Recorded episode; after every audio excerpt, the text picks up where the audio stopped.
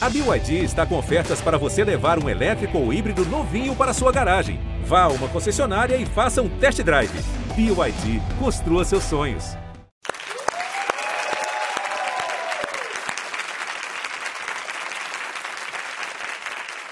Se ela se vê assim, a gente vê como ela vê o Brasil e o mundo há mais de quatro décadas.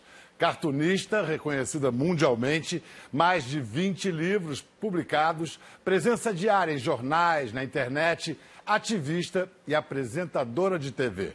Mas ela é isso tudo há pouco tempo, só há sete anos. Isso porque ela foi ele até os 58 anos de idade. E aí, com a mesma coragem que sempre expressou suas ideias, mandou um par de brincões, deu um tapa no penteado e se tornou ícone dos transgêneros. Com vocês, Laerte.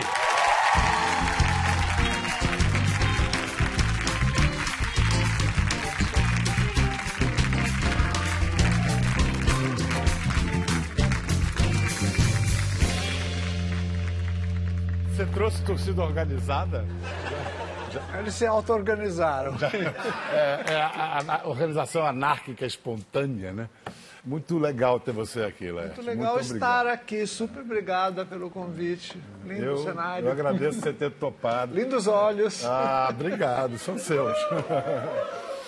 É, eu me avisaram para eu não me atrapalhar, para eu tomar cuidado para não me atrapalhar com o gênero, não misturar ele com ela. Isso é um problema para você? É e não é. Eu, eu vou responder muito, muitas vezes sim e não.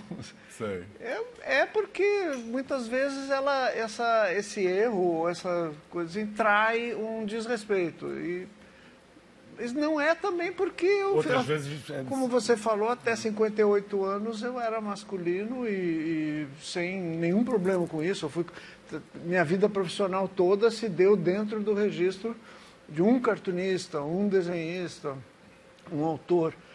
Então eu, eu, eu sou flexível com essa história. Se você quiser dar uma. Eu, eu, vou, eu vou tentar ser espontâneo, senão se a gente fica se preocupando muito em ser correto, às vezes a gente não é. Né? Eu tenho muito amigo e amiga que, ué, me tratou a vida inteira no masculino, então tudo bem. Olha, esse negócio de transgêneros ainda espanta muito a gente, dá para entender até. Agora, no seu caso, o que espanta é a idade que você fez essa transição. Porque, primeiro, eu ia perguntar, por que, que demorou tanto tempo? Mas será que isso era o tempo necessário? Essa que é a minha pergunta.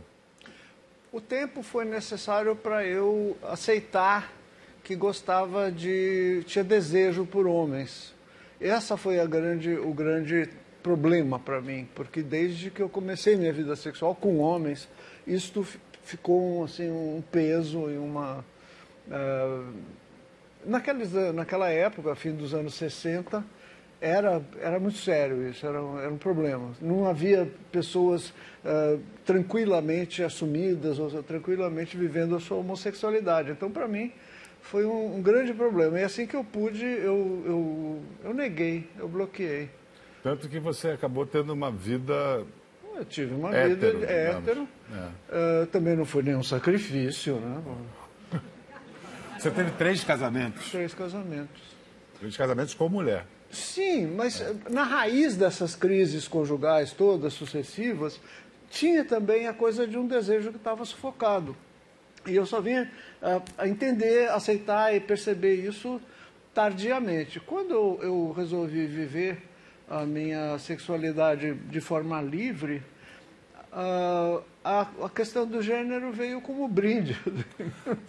Não, você tem que explicar isso melhor. Para as pessoas é confuso, porque assim, o que eu observo de amigos, de, de, de interesse por isso, é que uma coisa é o desejo homossexual, outra coisa Não, é a sim. definição de gênero. Você falou que a primeira coisa que apareceu para você foi o desejo homossexual, Sim. antes de qualquer possibilidade de, de redefinição de gênero. Eu nunca diria antes de qualquer possibilidade, porque o gênero é vivido pelos humanos, pelas pessoas, de muitas formas. Não existe só uma forma de ser transgênero. A maior parte das minhas amigas e amigos hoje contam que desde a infância se sentiam estranhos no ninho. se sentiam uh, como se estivessem deslocados de alguma forma e com um desejo profundo de se expressar de outra maneira. Para mim não foi bem assim.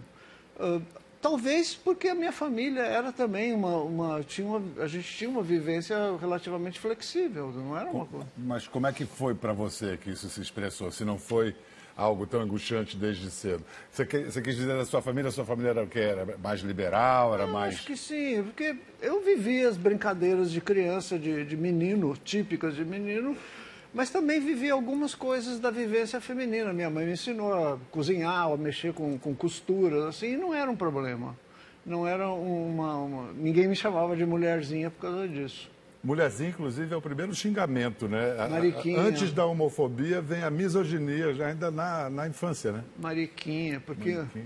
a ideia de que um homem abra a mão da sua posição abençoada por Deus, assim, do seu status né, de dono da criação, para agir como mulher é, é muito chocante para o, o homofóbico, para o pensamento homofóbico.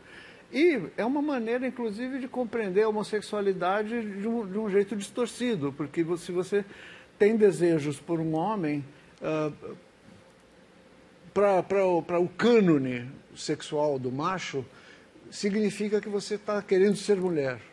Não é verdade. Não é verdade. Mas, uh, uh, para você veio uma coisa de... veio, veio primeiro a questão homossexual sexual, a e depois a coisa do gênero. É. Vamos então assim dar uma recapitulada na sua transição. 58 anos foi a idade que você, enfim, tornou isso público. Mas eu presumo que isso vinha de antes, um processo de transição. É, eu sou meio lenta. eu, eu gosto de empurrar com a barriga as coisas enquanto consigo. Então, durante muito tempo, eu fingi que não era comigo, eu fingi que estava tudo certo. Quando o terceiro casamento dançou, aí eu fiquei pensando assim, não, não tá tudo certo. Isso, eu tô, eu tô fazendo mal às pessoas que estão perto de mim, pessoas que eu quero bem, é, estou fazendo mal a mim principalmente. Então, foi isso que me fez pensar. E quem foi Sônia nesse processo? Sônia, como diria Flaubert, sou eu. Madame Sonia? Foi legal esse nome, assim, eu, porque no contexto de crossdressing, as pessoas assumem, uh, inventam para si identidades. Isso tem três propósitos. Um é, é a pessoa se construir enquanto uma identidade uh, possível, né, de outro gênero. Tem o, o motivo de segurança também, uh, porque eu telefonei, mas oh, avisa a Sônia, porque que hoje, que esse fim de semana vai ter uma reunião lá na casa da... Uhum. E tinha também um propósito que é de exercer uma, uma fantasia mesmo, assim, uma, uma, liberdade de você poder chamar outro nome, que isso faz muito é, é muito é, integrante da, da ideia de uma autotransformação. É você sentir a, a liberdade de poder é, criar e transformar coisas que eram dadas como registros imutáveis, pétreos. Né? Você criadora e criatura. É. Então eu, eu achei que Sônia era o meu nome. Foi assim. Até que você percebeu que não precisava mais desse codinome, digamos assim, que Laerte podia servir para o gênero masculino ou para o Exatamente, feminino. foi quando eu resolvi. Além do que era um nome que. tua reputação de artista, de profissional. E além do que é um nome que eu gosto, eu acho bonito. É, é bonito mesmo. E tecnicamente, que, de que constituiu-se a sua transição? Qual a diferença entre um cross-dressing e um transgênero? Você botou peito, por exemplo? Não, não, tem muita diferença, porque eu encaro todas essas manifestações, travesti, transexual, crossdresser, drag queen, drag king, uh, transformistas, até o hábito que as pessoas têm no carnaval de vestir roupas de outro gênero. Uh, eu acho que todas essas são manifestações da transgeneridade. A transgeneridade, para mim, é o conceito guarda-chuva que abriga todas essas. a quem discorde. Mas para mim é. Que não precisa ficar botando um cada. Transgeneridade, transgeneridade é o nome geral uhum. da, das expressões possíveis de pessoas que estão, de alguma forma, inconformadas. Pode ser só durante o carnaval. Mas o seu lance foi só físico, foi físico-químico? Como é que foi?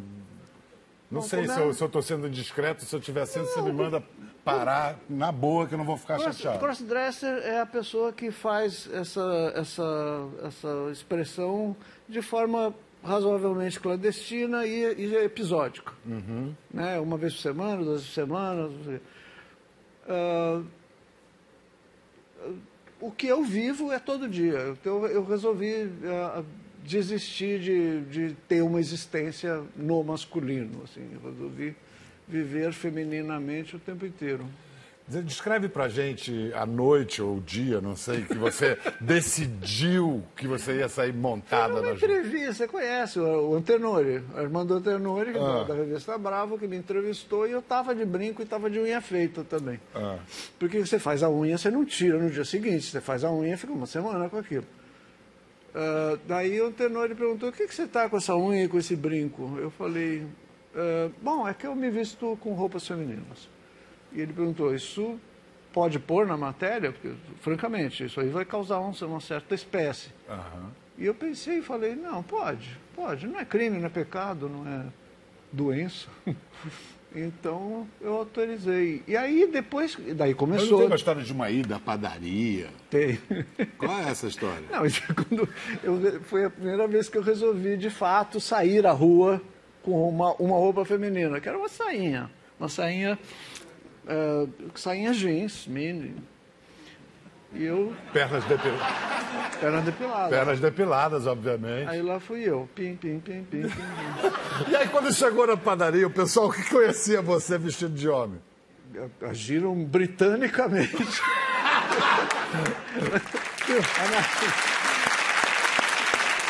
Mas aí quando eu saí da, eu saí da padaria, passou, passou uma Kombi e fez fio-fio. aí nota 10, sensacional. O fato de você já, já, você já era uma pessoa pública, isso ajudou ou atrapalhou nesse processo? Deu um, um impulso, vamos lá, vamos com tudo? Ajudou, ajudou. garantiu, na verdade, porque uh, para a maior parte das pessoas a experiência de viver a transgeneridade é traumática. As pessoas são perseguidas, as pessoas são mortas, as pessoas são espancadas, são hostilizadas, são expulsas da escola, expulsas da comunidade, são expulsas da sua família, perdem tudo, perdem afeto, perdem emprego, perdem... e muitas vezes vão parar na marginalidade, vão vender drogas, vão ser prostituição, vão para prostituição, vão...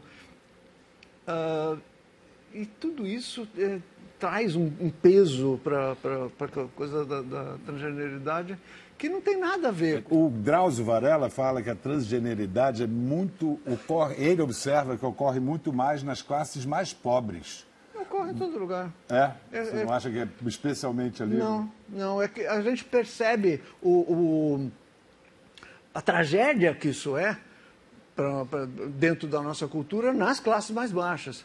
Primeiro porque... A, porque são vulneráveis de São vulneráveis, de, são mais corajosas, são mais corajosas as meninas e os meninos. São mais corajosas por quê? Não, porque assumem, porque assumem. Num ambiente muito mais enorme. Apanham em casa, são expulsas, levam...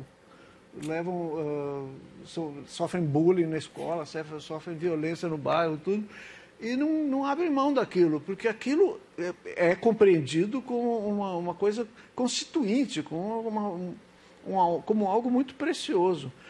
Eu acho que para as classes médias, para uma pessoa de classe média, já tem um monte de, de, de, de valores que vão se intermediando e a pessoa passa a, a, a ter em vista a, a, possibilidade de ter um emprego bom, de ter uma formação de, de universidade, não sei o quê, e vai negociando esse desejo interior. Eu conheço amigas minhas que hoje são advogadas e são trans. Uhum. E ela falou, se eu tivesse assumido, como se chama, bancado isso na adolescência, como eu queria, eu nunca teria conseguido me formar. Mas também porque na, na adolescência dela talvez fossem outros tempos. Acho que as coisas melhoraram, ou, ou não? Mudou? Está mudando? De novo, sim e não. Sim e não. Por um lado, nós estamos aqui conversando sobre esse tema, muitas pessoas aqui estão acostumadas com uh, lidar com esse tema, muitas escolas estão tra trazendo isso para os seus contextos. Uh, o tema da transgeneridade aparece em novelas, aparece em, em, séries de TV, em filmes e tal e tudo. Mas, por outro lado, a Dandara foi assassinada outro dia, em condições absurdamente selvagens. Uh, no Ceará, e não é um fato isolado. Todo dia uma pessoa trans é assassinada. Você falou das escolas aí, houve também o ministro Luiz Roberto Barroso, do Supremo, que anulou, não sei qual é o termo jurídico, uma lei que, é municipal né, de escolas que proibiam a menção sequer a questões de gênero. É, isso foi isso... Um, bom, um bom gesto, que, ele, é. que ele, ele fez valer uma determinação que obriga as escolas a respeitar essas discussões. Esses temas não podem ser proibidos. As bancadas conservadoras tentaram enfiar uma cunha aí e, e, e tornar a discussão de gênero proibida. A gente chegou em política e é impossível falar da sua arte sem falar na sua militância política. Você tem uma arte política. O que começou é, eu presumo que foi o gosto pelo desenho antes do, do, do desejo militante, né? Ou foi é, junto? É, mais ou menos. Eu, eu, entrei no Partidão, Partido Comunista Brasileiro, em 73. Uh, no mas, meio da ditadura, no auge, né? É, eu fui aliciada, que se dizia, né? Quem te aliciou? uh, mas ao mesmo tempo que eu, que eu também estava despertando para a possibilidade profissional do desenho. Eu gostava de desenhar desde sempre, desde criança. Mas a ideia de ser, fazer daquilo a minha profissão era novidade. Então foi mais ou menos ao mesmo tempo. Você é comunista até hoje? Não, eu saí do partido, do Partido Comunista em 85, assim, uma crise, uma crise meio geral do partido também. E eu não tornei a entrar em partido algum. Eu, eu sou socialista, eu, eu, acredito numa possibilidade de uma construção socialista para a sociedade, e, mas eu, eu, não sei se eu sou comunista. Comunista, para mim, está é, tá dentro de, um, de uma outra ordem de. Falando em política, hoje a gente vive um momento de extrema gravidade é, uma crise desse tamanho facilita ou dificulta o seu ofício de humor? Quer dizer, como rir disso tudo, como fazer rir e pensar que é o que você faz com as suas charges? Não, não facilita nem dificulta. Eu, o humor tem que, precisa se exercer em, em, qualquer circunstância, em qualquer, em qualquer contexto político. O que eu acho que tem acontecido, e que a Márcia Tiburi muito bem fixou num livro que se chama O Ridículo Político, é que o ridículo político tem uma existência fora do humor político também. Então, o humor político, muitas vezes, se depara com a realidade e fala: Meu Deus, já fizeram tudo, a charge que eu estava pensando já existe, já foi realizada ao vivo e a cores. A competição é dura, né? Não é que. Não é, pois é, mas isso exige, eu acho, da gente um, uma, uma coisa que exige mais claramente uma, o, o, o, pensar, o pensar político. Quer dizer, um chargista político precisa pensar politicamente a realidade. Não basta só pegar as coisas ridículas, montar uma cena engraçada e soltar.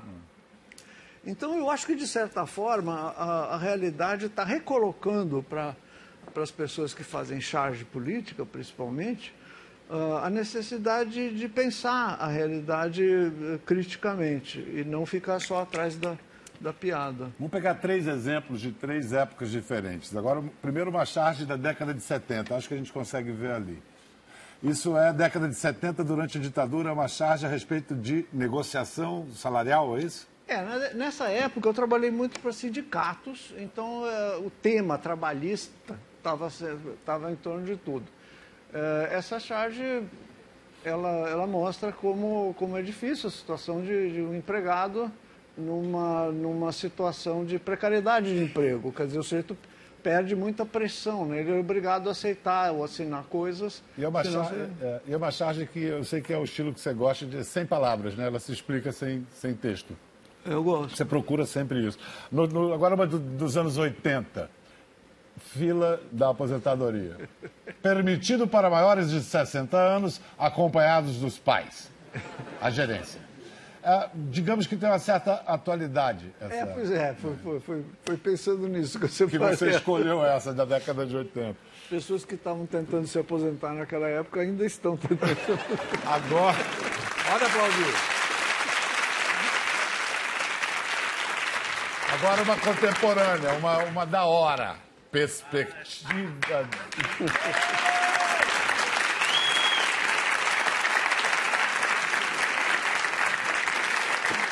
Perspectiva de governo. Pois é, a- aquela charge é quase uma fotografia.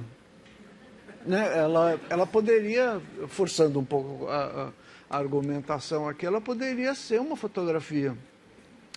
Porque o que está acontecendo é real e está acontecendo. As pessoas. Ah, não é muito difícil você imaginar que ah, toda uma reunião mi- ministerial, se vista debaixo da mesa, iria revelar eh, tornozeleiras eletrônicas. Mais uma charge agora que eu acho que é, é política, mas é mais uma política de costumes, de comportamento, não sei como definir. Dia do Orgulho Reacionário. É, já tem certos anos. Contra um mundo melhor. Já tem alguns anos? É, isso tem alguns anos, sim. É, Quando? Quando foi isso, hein? Não, eu não sei. Foi Depois a gente- 2013, 2000. Foi também quando, não faz é, tanto tempo Foi assim. quando começou a rolar essa ebulição nas ruas, teve aquelas manifestações todas de 2013, e foi quando também ah, esse fenômeno da direita sair do armário aconteceu. Quer dizer, começou a se explicitar ah, muito do, de do movimento de direita, reacionário, conservador, que estava eh, escondido. Foi quando surgiu a MBL, quando surgiu o VPR, quando surgiram vários movimentos de rua eh, com pautas bem conservadoras. Agora, vamos ver umas charges em que você trata da questão da transição de gênero. Tem uma que é realmente brilhante, que passa-se no aeroporto, portão de embarque. O senhor não pode embarcar aqui assim. Senhor? A senhora não pode embarcar assim. Senhora? É proibido embarcar assim. Assim?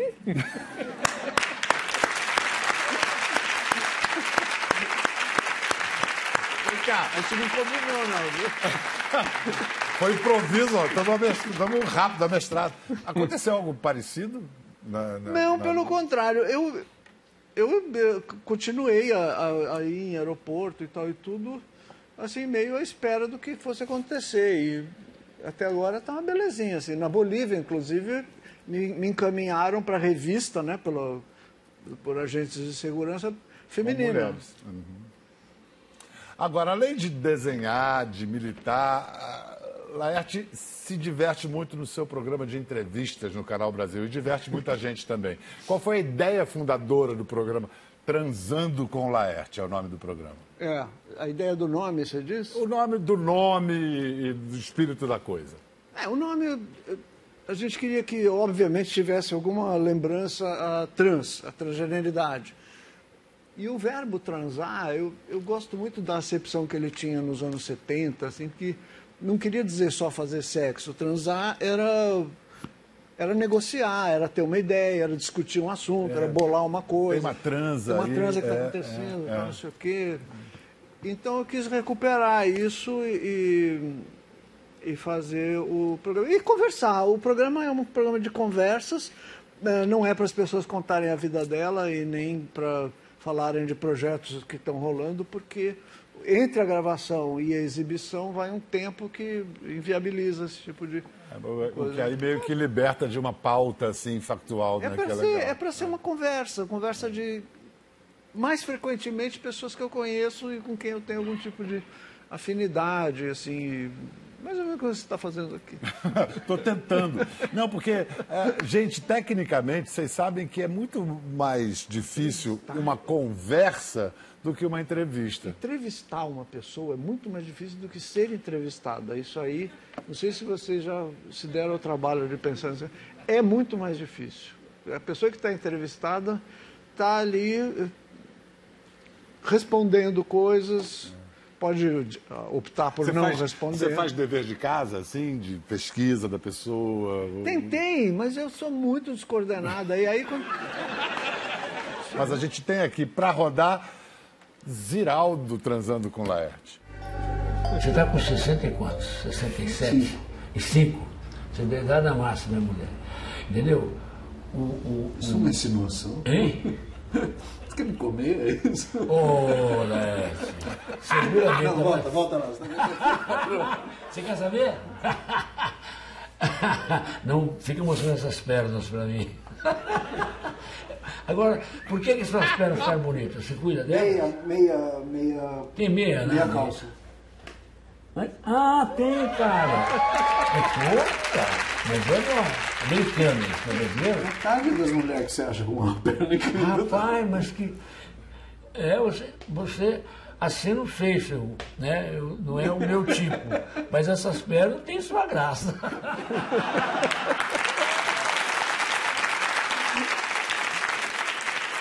O velho truque da meia calça. Ziraldo sendo Ziraldo. e a meia calça cumprindo o grande papel que sempre cumpriu. Outro momento bem legal. Rogéria. Rogéria, muito. Minha deusa. Eu tenho entendido que ser mulher, vo- você tem ensinado isso também, que ser mulher é uma experiência muito vasta.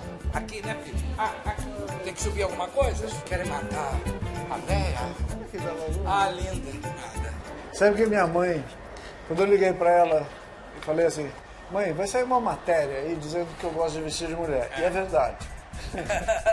Ela falou assim: eu acho que tem uns vestidos meus que você. que maravilha. As mães são Mãe é importante. É muito importante. Mãe é Se a tua mãe mãe aprovou, te apoia. você não tem mais problema com ninguém.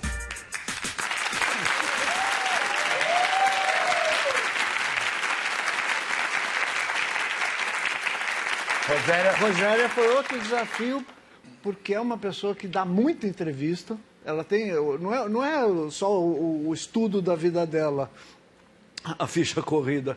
É, é- é a experiência que ela tem de, de, de entrevistas. E É uma o- showwoman. Desafio. Já fizeram todo tipo de pergunta possível tipo para ela. pergunta. Agora foi legal que aí o que você fez com ela foi dar o seu depoimento, o seu testemunho falando da sua mãe. Como é que foi a reação de sua mãe, dos seus pais? Foi assim mesmo. Foi mesmo? Eu Só liguei- isso? Eu liguei para ela, porque ia sair a matéria do Antenori, e eu liguei para ela e falei, bom, isso- se, se alguém comentar, eu não quero que ela fique sabendo pelos comentários. Aí eu falei, vai ter uma matéria que diz que eu me visto de mulher, e é verdade. E ela falou, foi o primeiro comentário dela. Eu tenho uns vestidos que eu não uso mais. Eu falei, bom, mãe, vou, vou- vou testar. Que, que amor, que amor.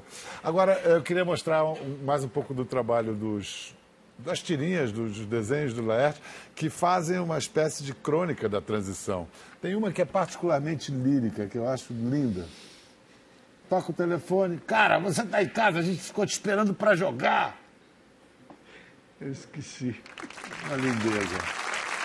Pois é, uma boa parte dos- das pessoas que eu conheço conta coisas assim, que na infância eles se vestiam assim, Você jogava bola? jogavam. Não era, essa, não era esse o seu caso, então. Eu usava umas fantasias que lembravam muito uma saia, um saiote. Quando chegava carnaval, quando chegava uma festa, uma coisa assim, eu sempre ia para o grego ou para não sei o quê, eu usava a ideia eh, como chance de usar um saiote. Eu gostava de saiote. Agora, você tem o seu personagem, o Hugo, que foi se transformando aos Na poucos... Muriel. e- na Muriel. A gente transou, quem está falando? É, Muriel. Não encana, foi sexo seguro. Não é isso. Eu preciso saber se você comeu uma mulher que um homem vestia ou um homem vestindo uma mulher. Senão eu piro. E se, E se você- foi você quem comeu? Eu fico, fico até sem graça de perguntar se tem alguma coisa autobiográfica nessa, nessa Ah, coisa. sempre tem. Sempre tem. Não tem muito jeito de não ter. É matéria-prima, é a vida da gente mesmo, né? E é como eu vejo o sexo também. Não tem essa coisa de. Os, os papéis ah, dentro de um ato sexual, eles também não são uma coisa ah, marcada. Tende a ser. Existe um pa- uma parte da cultura que tende a codificar tudo, a canonizar tudo. Ato sexual, pensamentos, sentimentos, sentimentos de mulher, sentimento de homem, eh, modos de, de vestir, modos de sentar, modos de ir para. Mas isso tudo são invenções, são convenções que estão caindo já. Estão, então, não se, não se sustentam mais. As pessoas estão com desejo de quebrar essas coisas. E eu acho que. Você, você falou de como reagiu a sua mãe, agora eu quero saber como reagiu seu filho, seus filhos. Mas para isso, vou perguntar para ele mesmo, tá? Depois do, do intervalo, o filho da Laerte, também quadrinista, Rafael Coutinho, vai sentar aqui com a gente, já já. Estamos de volta com o Laerte e agora também com seu filho, Rafael Coutinho. Que tem 37 anos, também é quadrinista como o pai, mas ele escolheu um formato oposto. Enquanto o pai, o Laerte, o pai, é, o pai, não posso falar a pai, né? Não, é o pai. Laerte é, trabalha com tirinhas e cartoons. Ó, o trabalho do Rafael é, é, na verdade, são romances em quadrinhos grandes, 200 páginas. Livro que fica em pé, né? Pois é, romance gráfico, como se popularizou aí, né? Que é um formato muito eh, comum no mundo todo e no Brasil demorou a pegar. Uma- Mas agora tem uma indústria grande no Brasil disso. Tem, né? tem, uns eventos. Eu aprendi isso com meu super- filho adolescente que eu descobri um universo que eu não tinha ideia. E Coisa muito boa, né? O quadrinho para para criar o hábito da leitura, poucas coisas se comparam, né? Pra criar em crianças e adolescentes. Eu aprendi a ler com quadrinho. Com, com, com quadrinho que Ziraldo, Maurício. é. E com anúncio de bonde também. assim. é, não, com o Maurício. Maurício. com- É, com o Maurício também. Os dois com o Maurício, os dois com o Ziraldo. É. Tinha o, o Gibi, que chamava Gibi mesmo, que depois virou um nome genérico. Quando é que você descobriu que seu pai era um quadrinista, um artista famoso? Eu tinha dois anos de idade. Não, ah, eu acho que. Eu não, não saberia te dizer, assim, foi meio natural, assim como filhos de bombeiros entendem que os pais são bombeiros ou médicos, como minha mãe é médica.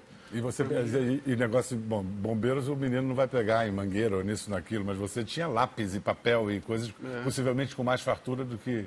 É, uma biblioteca muito vasta de coisa que não tem na casa de fãs de quadrinho, né? Que é toda a cena underground americana dos anos 70, 60, que era é, a europeia, a revista Linus, coisas que são raras hoje em dia, e tinha lá em casa, era normal. Eu só queria dizer que o Rafael, o primeiro trabalho dele profissional foi este livro. E eu falei para ele? Cachalote. E eu falei para ele que eu, na minha vida profissional inteira, não tinha conseguido fazer uma história de três. Quantas páginas tem? Em 280. Quase 300 páginas. Eu Mas jamais faria. 200 aí são só uns riscos, assim, aleatórios. E elegante, né? Um traço. Foi parceria com o Daniel Galera, que é um grande amigo É, que é um escritor. super romancista, Baita escritorzaço. E quanto a essa questão do seu pai, as orientações sexuais, gênero, quando é que você começou a perceber que seu pai era meio diferentão? Foi no.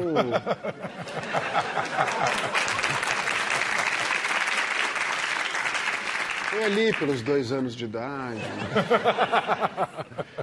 Não, teve uma época que eu abri o jogo para você, para o Diogo, para Laila. Quando foi isso? Eles tinham que Mas se a idade? casa dele era mais liberal, a minha era muito liberal, né? Então nunca teve essa coisa também, essa orientação super eh, estrita, heteronormativa, assim, né? Foi uma coisa... Ele era o Laerte, Laerton transformista dos Os Três Amigos, isso era piada da minha escola, dos meus, meus amigos. Porque a preocupação em geral, a curiosidade em geral é sempre, ai, mas como é que o filho vai reagir a isso? Quer dizer, não houve um algo a- ação e reação, foi algo que já foi isso? Eu achei tranquilo. Do, do ponto de vista de quem contou, as, as reações dos meus filhos foram todas tranquilas. Tipo, Mas você contou ou mostrou? Assim, Eu como é que você contei. apareceu montada pela primeira Não, não, vez? Você- não, mas primeiro eu falei que era bissexual. Isso, Ah, tá, Isso tá. bem antes. Tá. E aí a reação foi, ah, então tá, pai. Sabe, uma coisa meio assim. Broxante. Quando, quando eu falei de, de- da transgeneridade, já foi mais tranquilo. Foi um, então tá, pai. Uma coisa mais. E quando eu falei para minha filha lá, que eu estava pensando em, em botar implante de seio, ela falou, pai, faz o que você quiser. pô. Você já, sabe, eu- não, não tem mais. Mas você estava precisando de algum tipo de endosso dela? Ah, a gente, é, pois é, tem, uma, tem essa coisa, a gente fica me sentindo culpado, que e agora? Eu sou tudo barbudo, mas eu vou estragar, eu vou, eu vou provocar um trauma na vida dele. Não, não provoca, não. Provoca? Não, e foi muito legal, voltando à experiência do Lerton transformista, e toda a geração 80 e tudo que aconteceu ali na Piratas, na Circo. É importante também para gerações que não viram aquilo acontecer, entender que aquilo ali foi muito. foi brutal na, na psique do brasileiro consumidor de quadrinhos. Em banca de jornal é um negócio muito popular. E esses jogos de sexualidade que eles fizeram entre eles nessas revistas educaram uma geração inteira. Então, os meus amigos não riam de mim porque eu era filho do, da arte transformista, eles achavam o máximo. Ao contrário, né? Achavam. Achavam divertido. E, e que tipo de perguntas que pinta mais na cabeça, assim, não só da parte dos filhos, mas dos amigos, assim, o que que intriga mais as pessoas? Ah, a coisa do gênero, como é que eu chamo ele ou ela? Posso falar ele? Você chama de pai ou não chama de pai? Comecei falando disso. E você? Chama de ele, de ela? Pra mim é ele, sempre foi, porque é meu pai, não é minha mãe. Não tem jeito, né? Mas eu já me corrijo, já me percebi corrigindo. Ele ele está ocupado agora. Já comecei a fazer esse problema para as pessoas. Já O, tá saindo o meu neto forte, me chama de avô, por exemplo. Não é um problema para mim. Eu sou pai, eu sou avô e sou mulher.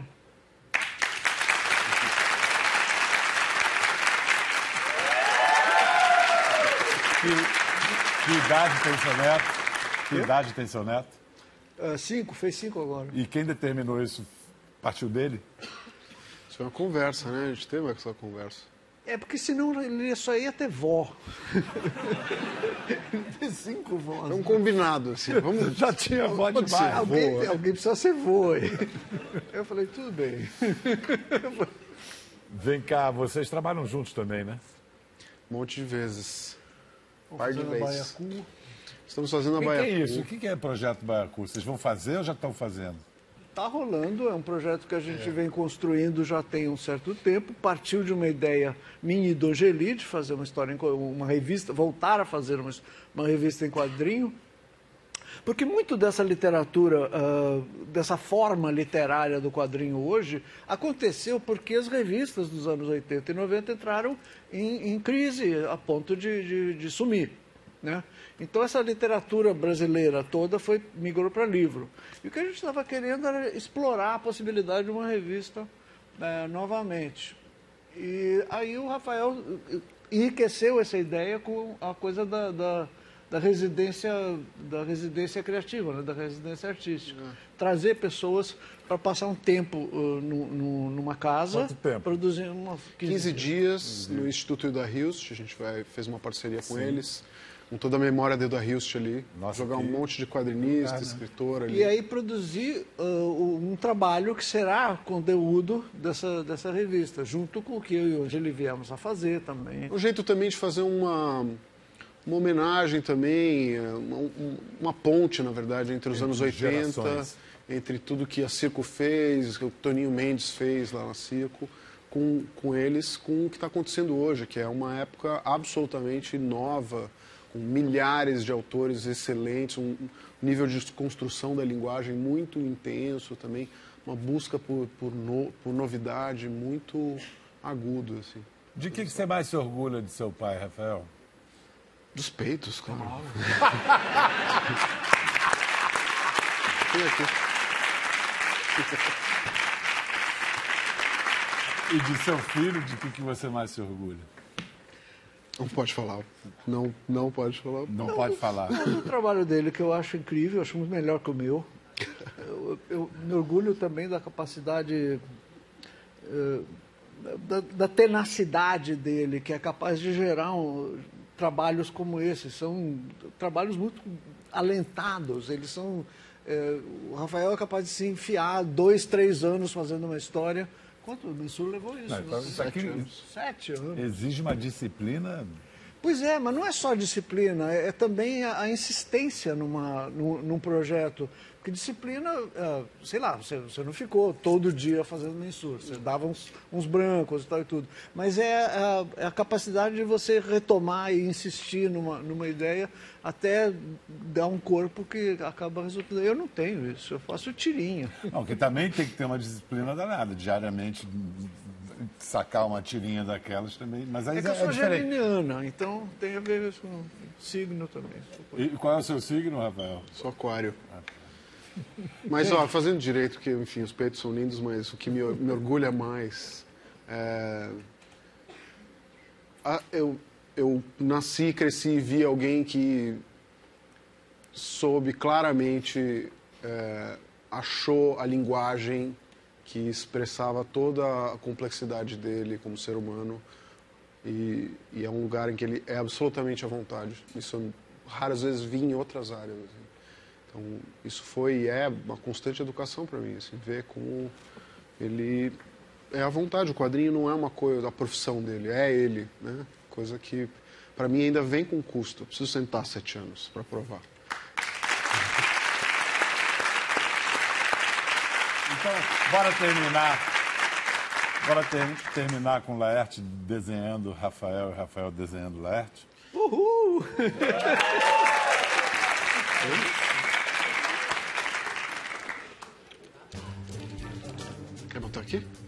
Pode ser. Esquerda.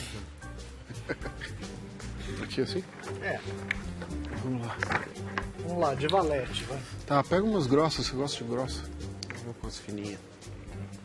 Eu sou das fininhas.